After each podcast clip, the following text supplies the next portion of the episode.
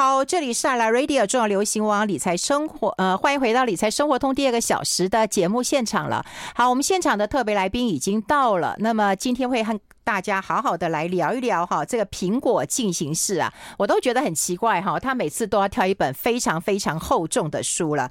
好，先欢迎一下我们风传媒财经中心的主任周启源，启源好，Hello，大家好，好，我们要跟大家来聊一聊这本书了。不过说实在的，我们现在其实有直播了哈，大家如果说啊、呃、有在听我们的广播的话，也可以同步的来看我们的直播了。好，先欢迎一下我们的启源，启源好，嗨，大家好，对我的。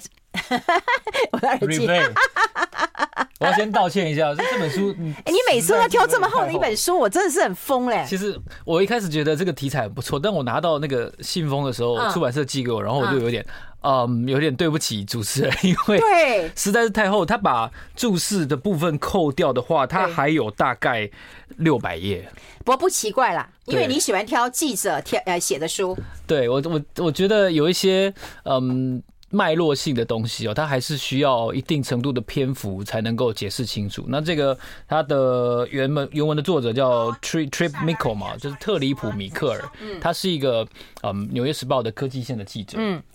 然后他花了很长的时间在追踪 Apple 这家公司。嗯，那我也先跟大家解释一下为什么这次介绍这本书哦。因为你是苹果的股东。呃，对，还有你知道吗？我要热烈欢迎一下苹果的股东到我们的节目现场跟大家。莫西，多谢塞，多谢塞。对，哎，当苹果的股东不容易呀。我大概买了快六年了。了不起，你跟巴菲特买的时间是一样的。没有了，比他晚，比他晚。他一定比我早。他那个披露的时候，我我才刚开户而已。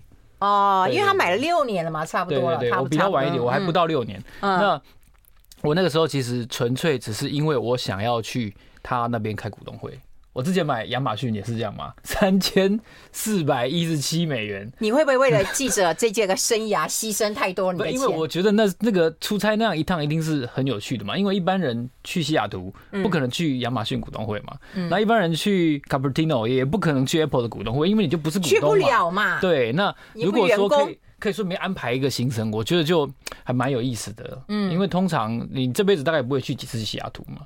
那如果能够去的话，我觉得是蛮有趣的。那那还有就是，嗯，还有一个角度就是，其实我觉得戏谷这么多公司，或者说美国这么多大型的企业，没有一家公司跟台湾这么多的呃厂商之间的往来是这么密切的。嗯，对，从红海，然后台积，哦，然后包括很多的这个下游的供应商，玻璃的啊，甚至连那个。Apple 的那个纸盒，嗯，也都是台商做的。哇，有一家台商就纸业的台商也很有名，很大很大家哦。嗯，他就曾经分析过，你如果把那个 iPhone 的盒子打开的时候，你这样两只手各拿一边，你不是这样嗖一下就打开了哦。嗯，你如果这样放在放在你的一只手上，嗯，它是会慢慢的滑下来，它是有一个有一个和缓的一个速度，它不是这样嗖。然后整只手机就这样摊开在你面前，它有一个好像哎，好像序幕的过程，对，好像有个开箱，有一种对，纸盒的那个胶是有一定程度的。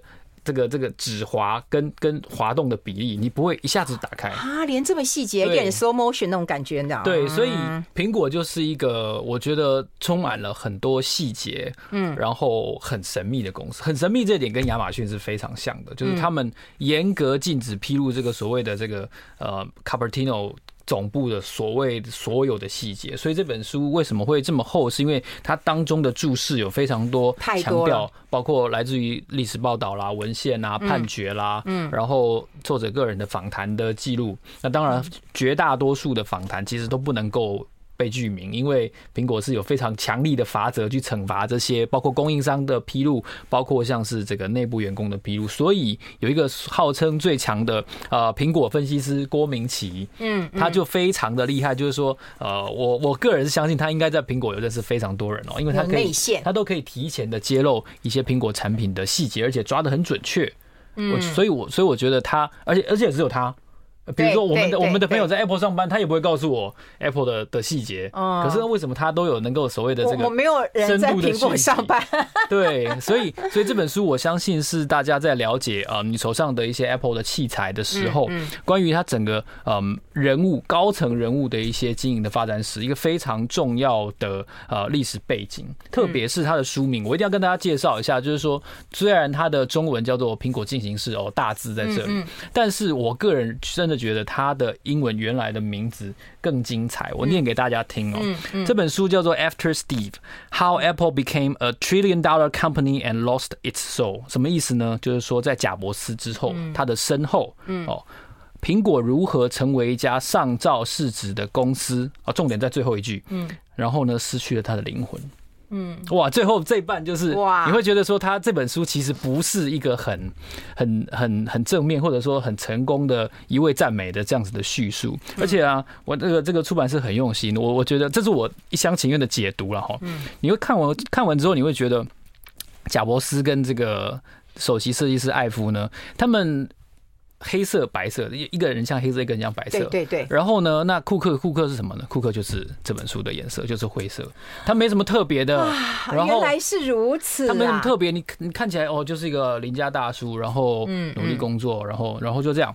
但是他就是这样子一个，你心中就是这样的中年大叔，他把这家公司从一个嗯很多惊喜，然后很多超乎一般人想象的科技开发的细节的产品的公司，把它变成一个嗯非常有规律，然后让投资人非常满意，嗯，然后成为世界第一，嗯，但是同时又被嗯很多的果粉每年都是一定固定要算一次，就是说你看这个 iPhone 就是变长变宽。哦，然后镜头刘海没刘海，对，有刘海没刘海，哦，动态岛没动态岛，嗯，而已没了，嗯，对，所以这就是在一个一个创新与否的过程当中，嗯，摆荡跟角力跟牺牲的故事，嗯，对，而且我觉得很在乎就是它的设计，那真的是一个啊。呃天才，就算没有苹果的 logo，它也有苹果的灵魂，都不用 logo 了，你就知道它就是苹果了。对，它太多的细节，就像你刚刚讲的盒子的细节，很多的细节，太多的细节，就让他知道它就是苹果。而且它里面也提到，包括像红海啊这样子的一些一些台商的贡献。嗯，我我真的觉得就是说，你说 Apple 是。他在在这个反垄断的审查当中，他在回应国会的一些呃诘问的时候，国会当然会质疑说 Apple 是不是垄断？Apple 不是垄断啊，Apple 在全球 iPhone 市占率没有很高啊，三星才是最高的啊。那可是它它是软体商吗？它不是软体商。嗯，那它是硬体商吗？它也没有做东西，它只是把这个包商的产品合格的产品拿过来，然后拿去卖，所以它也不是硬体商。他是开发商吗？哦，某种程度上好像也不是。他每一个角色都不是最大的。但他都非常的赚钱，就是这么一个特别的角色。我觉得在在库克的手里，让苹果变成一个真的是消费品。所以，所以我自己在解读，哦，为什么呃这个巴菲特会买苹果，是因为他到了一定程度的呃消费者离不开了。就每年可能有十亿台 Apple 装置在全世界运作，然后可能当中也有相当一部分每年会需要太旧换新。所以呢，iPhone 的发表也许不用再像以前让你觉得哇哦好大哇哦好好好精彩，然后你就还是会拿去换。虽然你会觉得说哦根本没创新哦，只是镜头话术加大了，或者说只是一个一个什么样的不一样，我就要换手机。但是这就跟这就跟什么？这跟车子哦就习惯了，对，就跟铅笔盒一样，但是是一个非常贵的铅笔盒。嗯，但它在同时呢，我觉得 Apple 它做了很多事情，就是它试试图去。侵占根本原来不属于他的领土，比如说信用卡。哎、好，我们待会就从这个啊贾伯斯，好不好？就是啊，他来谈谈他的一个状况了。我们先休息一下。I like 好，我们持续跟我们呃这个周奇源，那么老周来聊一聊整个的苹果在贾伯斯呃过世之后会有哪一些的一个变化了哈。其实书上有提到一些你自己有一些观察，特别你是那个股东，真的观察入微哈，跟大家分析一下他过世以后有什么样的变化。以前贾伯斯在的时候，嗯、公司不喜欢配息，嗯，对，我曾经写过一篇文章，就是说他曾经连续十五年左右不配息，嗯。嗯然后，但是它后来让你赚了非常多倍，嗯，像我买的 Apple 虽然只有几股，但是我记得，嗯，到现在应该涨了两倍多。嗯，对我也不这这几股而已啦，不可能改变我的人生啊！哈，倍呀，对，但是。是放着什么事都不做嘛，哈，当然这是一个是可以说这个什么生存者的谬误，嗯，啊，生存者的偏差，就是说，哎，你不能说这个这个现在大涨的股票确实就是啊，它特别的厉害，所以这是一种生存者的误差，我也要提醒大家。嗯，不过贾伯斯生前跟死后，就是在交给库克管理的前后，我觉得很大的一个差别是他的鼓励政策，嗯，对。然后啊，刚才我在在休息的时候，我有跟玉芬姐提到，哦，就是说。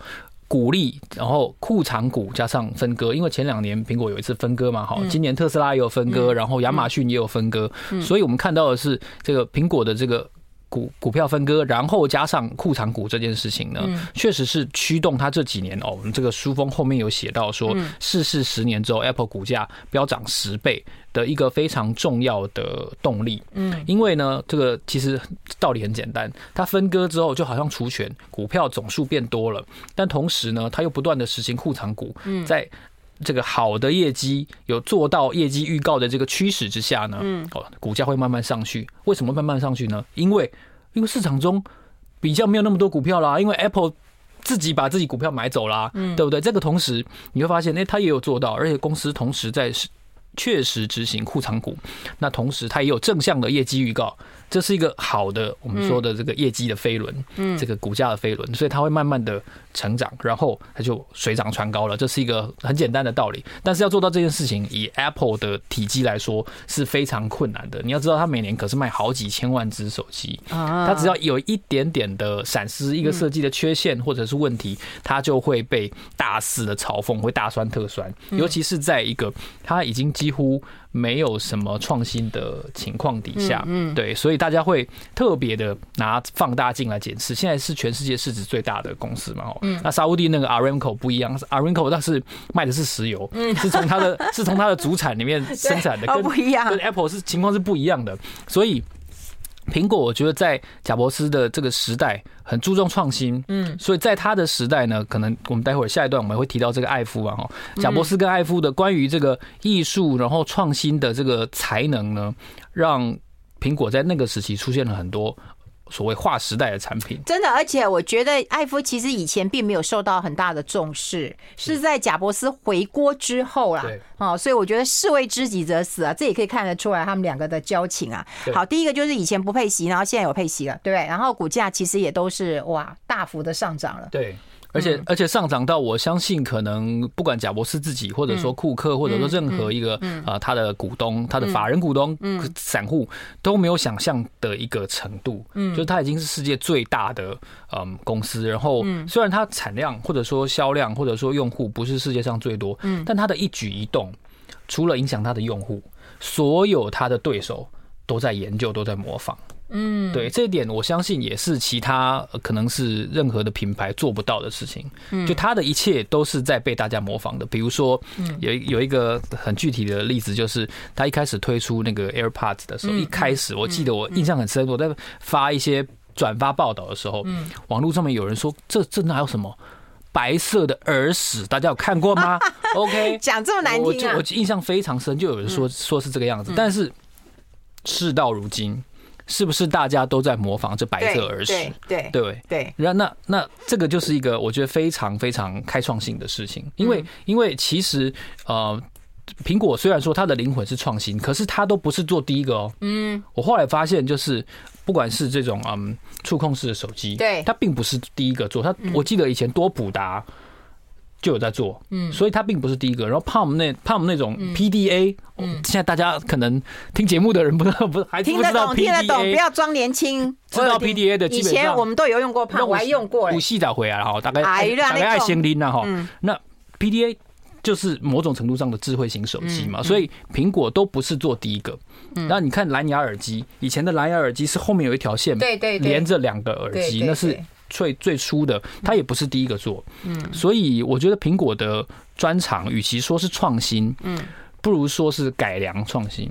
他先看人家的创新，嗯，看了之后用他独特的美学，哦，用这个以艾夫为首的设计团队去改造它，嗯，哦，然后比如说再再举一个例子，像那个超轻薄的那个笔电，他们后来做的那个 MacBook Air，嗯。超轻薄，它也不是第一个做啊。嗯，但是用整块的铝板，实心的铝板去去切削，然后抛光，嗯，去做出一个超轻笔电，我非常喜欢。对，那那就是它，那就是它的版本的创新。嗯，所以我觉得苹果真正影响大家的能力，或者说特长，是它以艺术为首，嗯，的一个创新的改良的能力。而不是创新能力。那而且我也我也要我也要替库克说一些话，就是我我自己的解读哦，创新是很危险的。嗯，为什么？可是如果你刚刚讲的创新是在既有的东西再加一点啊变化，对，我觉得那就不危险了。对对对，嗯，创新是很危险的。创新如果失败了，如果你是没有上市的公司，那就算了。如果你是上市公司的话，你会赔掉。股东的钱，股东会在明年的股东会上骂你，要你下台，然后那你就要开始想办法保住你的经营权，就要做很多不愉快的流程跟事情。哦，对，是啊。但是 Apple 呢，早期其实也也经历过这一段，所以导致贾伯斯离开了嘛，哈。对，我们待会会来聊聊库克这一段。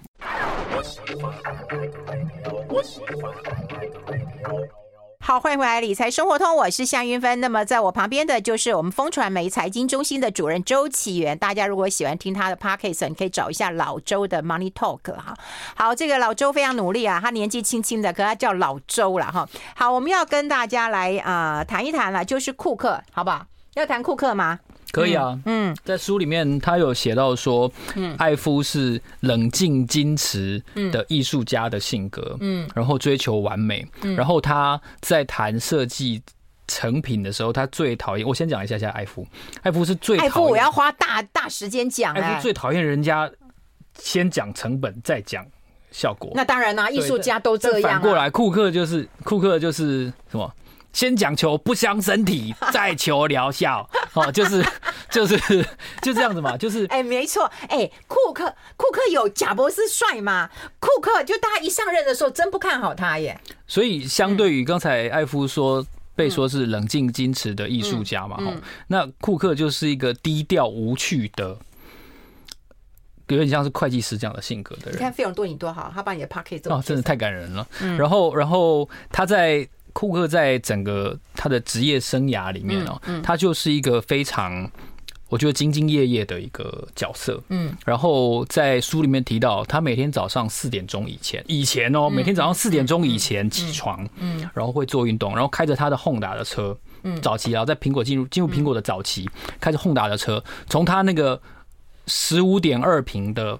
家，嗯，开车到 Apple，哎呦，以美国人强调，特别换算了一下他家在当时的这个水准哦，嗯，以美国人来说，一个人虽然是独居，但是一个人住在只有十五平大的房子，嗯。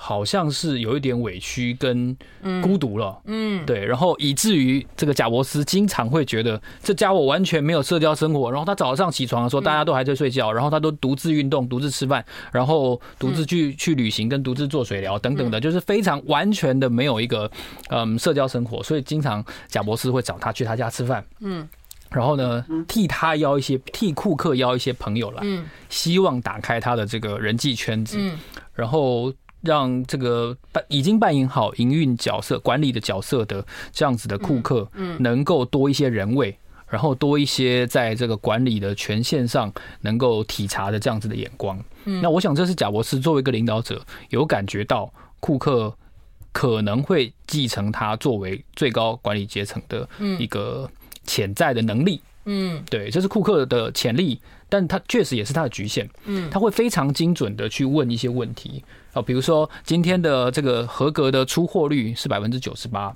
那他会说，那百分之二是什么？是工人呃耽误了，还是产线耽误了，还是没有没有料？像现在很多缺工缺料嘛，哈，他会希望你把那百分之二解决。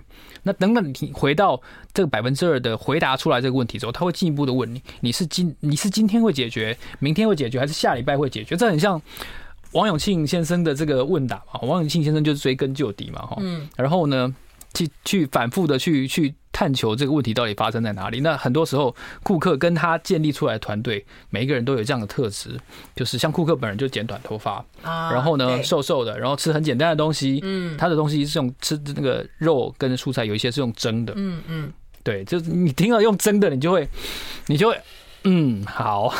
对对，听说他也蛮蛮就是一个像清教徒一样的 生活，是他是一个很无趣的人。对，我刚才有提到哦，他开着 Honda 的车，从他那十五平的家，然后呢，非常早的时间就到了 Apple 的总部上班。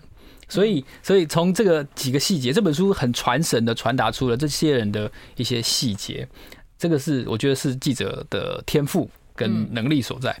那描写出来的库克呢，还有他一手建立的团队，都有这样子的。灰色的特质就是不不出色、不张扬、不显眼，然后呢，管理好这个团队。那大家都在庆祝那百分之九十八的成功出货率的时候，他们要负责把那百分之二解决。他们希望能够至少要提高到百分之九十九。那这样子的人非常适合做营运管理啊，然后供应链管理。这也确实是库克带给很多的嗯台商的痛苦的所在。大呃，大家可能。有耳闻过，但是也许不不甚了解的一件事情，就是说帮 Apple 做订单，嗯，是又光荣又痛苦的，嗯嗯，对，嗯，呃，又又又让人回味又痛苦，这跟大概跟你的初恋差不多。最近那个 Netflix 那个 First Love 非常非常的红，我我版那个脸书版上被洗版，就是每个人都在怀念自己的初恋，真的假的？库克。带给你的这个压力跟痛苦，可能就跟初恋一样，就是。哦，那你谈一谈你的初恋吧。这个可能十二点之后再来谈，比较 比较适合哦。这个我相信大家下午的时段会讲正经的话题。那回到库克，就是说他以台商来说，我刚才讲到说那个纸盒会很顺利的滑下来。那库克讲求的是成本跟效率嘛？哈，我们比较久远以前的事情不讲，就最近这几年呢，库克在努力的做一件事情，就是分散供应链。嗯，然后呢，分散供应商，这也让我们台商很痛苦。你一下子就移情别恋。对，那以往大家可能认知到，就是说，哎，红海郑州厂，哦，这是这个是负责 iPhone，可以说是几乎是唯一最大的这个生产基地。那为了这个地缘政治的争端，那为了这个疫情的扩散的考量，管理上的发货的考量，现在慢慢的，它开始，哎，比如说印度生产的 iPhone，嗯嗯，然后呢，其他地方生产的零组件。慢慢的去重新建构这个以往是以红海为主，然后以郑州厂为主，这样子的供应链秩序，其实这也很合理。就是我相信在后疫情时代，因为现在已经快二零二三年，嗯，大家一定会告别以前的时代。以前的时代是什么呢？以前的时代就是低通膨，嗯，然后呢，嗯，生产效率高，嗯，然后呢，啊，冲突少。嗯，但未来的世界，在过去这三年里面就反过来了，就是说高通膨，然后呢，生产效率相对没那么高，甚至是低落的，然后呢，冲突非常的多，人民之间的冲突，哦，劳资之间的冲突，然后呢，国家之间的冲突，其实在这三年我们已经很清楚的看到了，就是这些这些事情。那可是，可是 Apple 过去这十五年以 iPhone。开始发明为算的话，这十五年之间，它确实是仰赖着一个以红海为中心，然后一条龙式的供应链当中有非常多这个台商的供应商，可能有五六十家。它每年供应的这个两百大供应商名单里面有好几十家是台湾人。嗯，那另外还有一些陆陆续续这两年看到的越来越多的是陆资的供应商。那这些供应商的角色。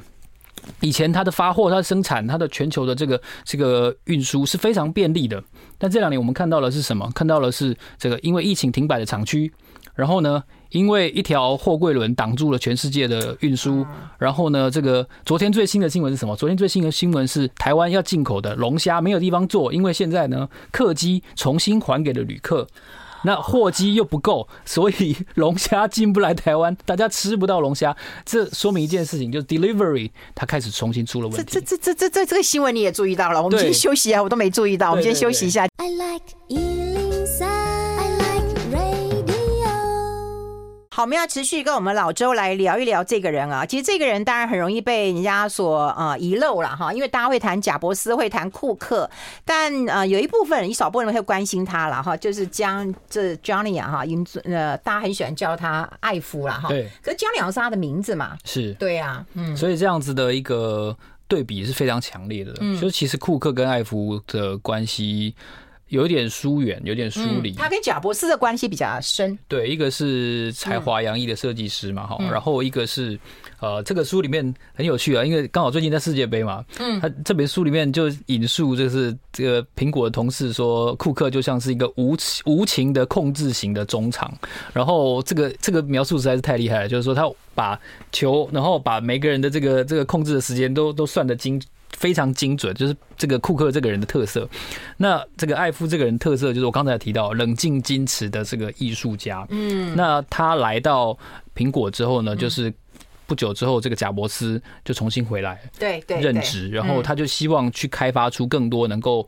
感动人、触动人的产品，那个时候他们推出来一个很鲜艳颜色，我不知道韵芬姐还记不记得，就是它那个电脑机壳，那是桌上型的那个荧幕，然后那个时候还是 CRT 的，但是它后面的颜色非常的荧光，有些是黄色，有些是粉红色，它叫 iMac，大概 iMac 有这么 fancy 啊？对对对，你刚大概刚出社会的时候，对对对，有跟那个 Mac 系列比较那个，对，然后然后我印象很深，是我应该是在高中的时候。推出的，然后我有看到它的那个颜色就很鲜艳，因为因为它跟其他嗯 CRT 的显示器都一味就是白色的，完全不一样。它有一个很鲜艳的外壳，然后这本书里面是介绍说它用的机壳的那个呃所有的塑胶原料的价格报价大概比一般的这个塑胶原料大概贵三倍，嗯，一份大概要六十块美元，哇，但贵三倍耶！贾伯斯只说能不能够呈现出它的效果，嗯，那。如果可以搞肯定的话，OK 就采购就买了，然后果然这个 iMac 就快速的大卖，那也成功的打响了这个贾博士回归之后的第一炮。哦，这很重要啊。对，然后也确立了就是在他的任期以内，其实苹果有一个很大的特色，就是设计第一，设计优先，能不能够呈现出那个手感？我刚才讲说纸盒那个滑下来的感觉，哦，那个 iPhone 的这个以前那个说不锈钢的边框，甚至是我们刚才在直播的时候提到它的白色，嗯，它的黑色，对对对，就如果你拿它的白色、它的黑色来看的话，其实可能你会觉得说，跟比如说衣服的白色。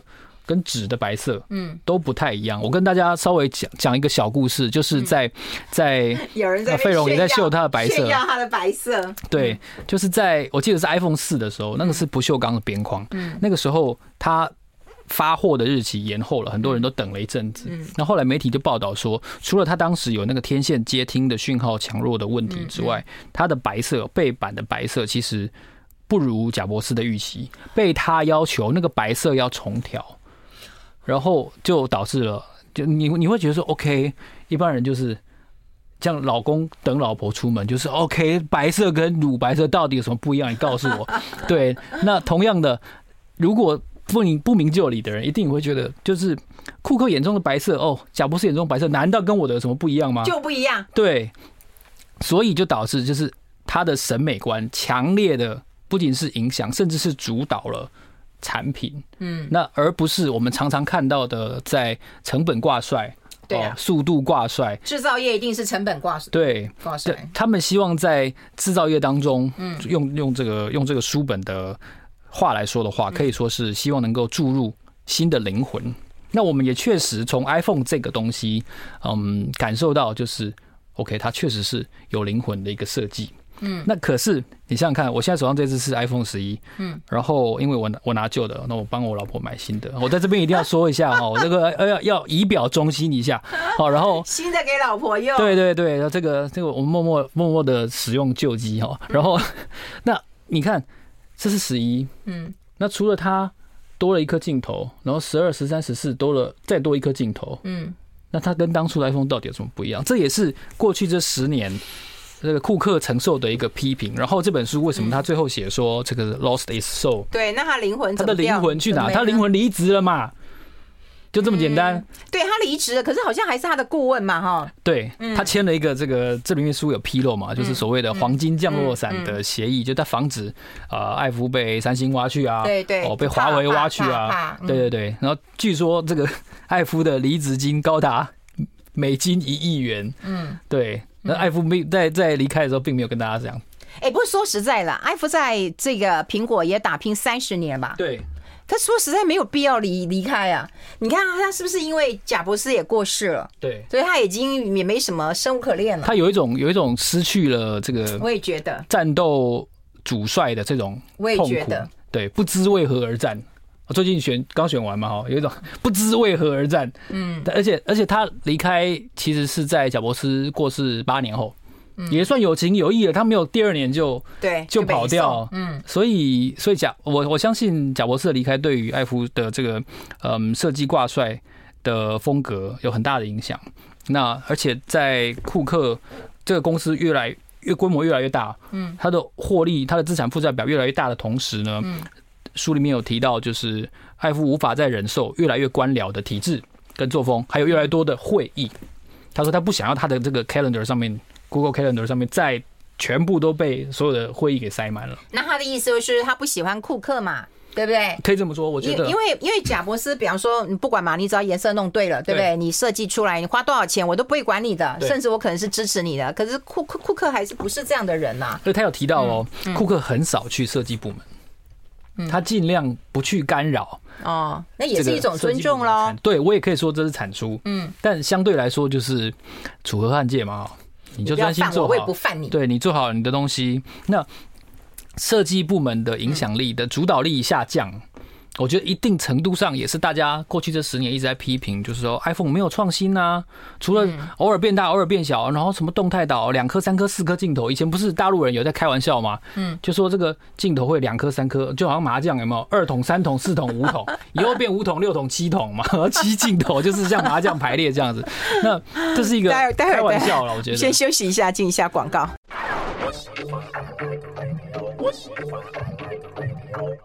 好，我们要持续跟老周来聊一聊啦。我们还聊到这个灵魂没有了，就是这个艾弗要走人了。显然他对于库克其实不不不太开心。对对，嗯，就双方的，就是设计部门跟营运部门，营运井水不犯对，要求要求成本效率交齐，嗯哦，然后快速，然后这个良率高，嗯，但是设计不一样，设计可能就是抛光啊等等的这个细节。这个艾弗有个特异功能，就是说如果你用那个回收过或是比较。价格低廉的那个塑胶原料的话，他用肉眼就可以看出来，好厉害！对，就是我，然后大军大军独眼龙，你怎么看得出来？就是他就是看得出来。那人家都看出来，这个白跟跟那个白不一样啊，对对对，多厉害！他们他们设计师，我觉得真的在在这个方面是有一些有一些特色的。然后刚才好像观众有看到说，Apple 就是每一代都一直涨，对啊，对。啊。那我刚才有跟玉梅姐讲到，就是在我小的时候，三十几年前的时候，嗯。很老啊的海鲜是很便宜的，嗯，笔电是很贵的，那当然，对。但曾几何时，等到我成为中年人的时候呢，很老啊的海鲜是很贵的，但笔电是很便宜的。对，我就跟我我就跟我小孩讲，他说他就说你们以前小的时候是怎样？我说我们小的时候白仓过年，现在快过年了嘛，对哦，那白仓是很便宜的，对，现在要千元，又大，嗯，但现在不一样，现在你们要你要买一条过年的白仓，我看你们有两千块是出不来的。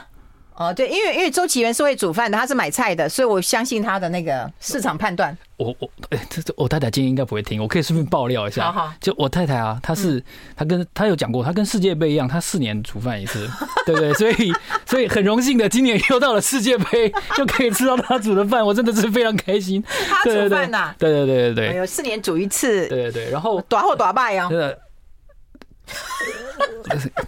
这这里供，不过我同意。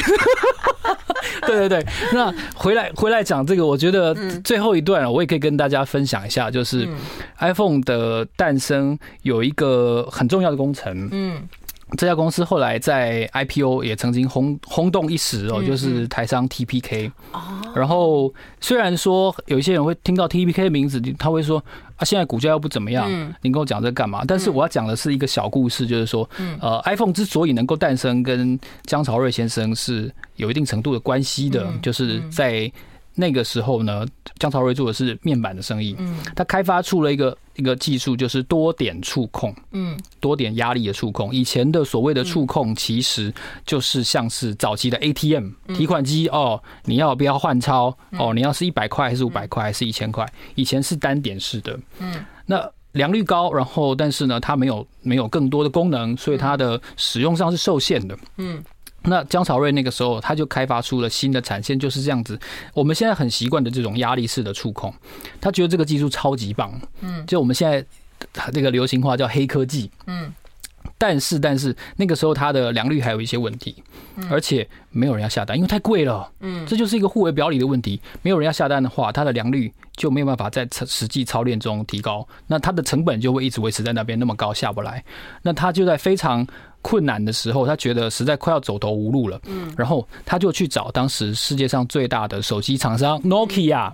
我们在十多年前，对对哦，Nokia 有非常多的型号，有有，想不到 iPhone 就用一个型号消灭了它数十个型号。那那江朝瑞就去就去找 Nokia 总公司，嗯，他说呢，哦，就是被安排在会议室等，哦，等了很久，哦，后来这个说，后来就被打发走了，就说啊，你回去，哦，我们评估一下，哦，我们有消有消息再告诉你，然后他就他就只好只好回到工厂，嗯，然后后来他想一想，他就觉得他要再试试看。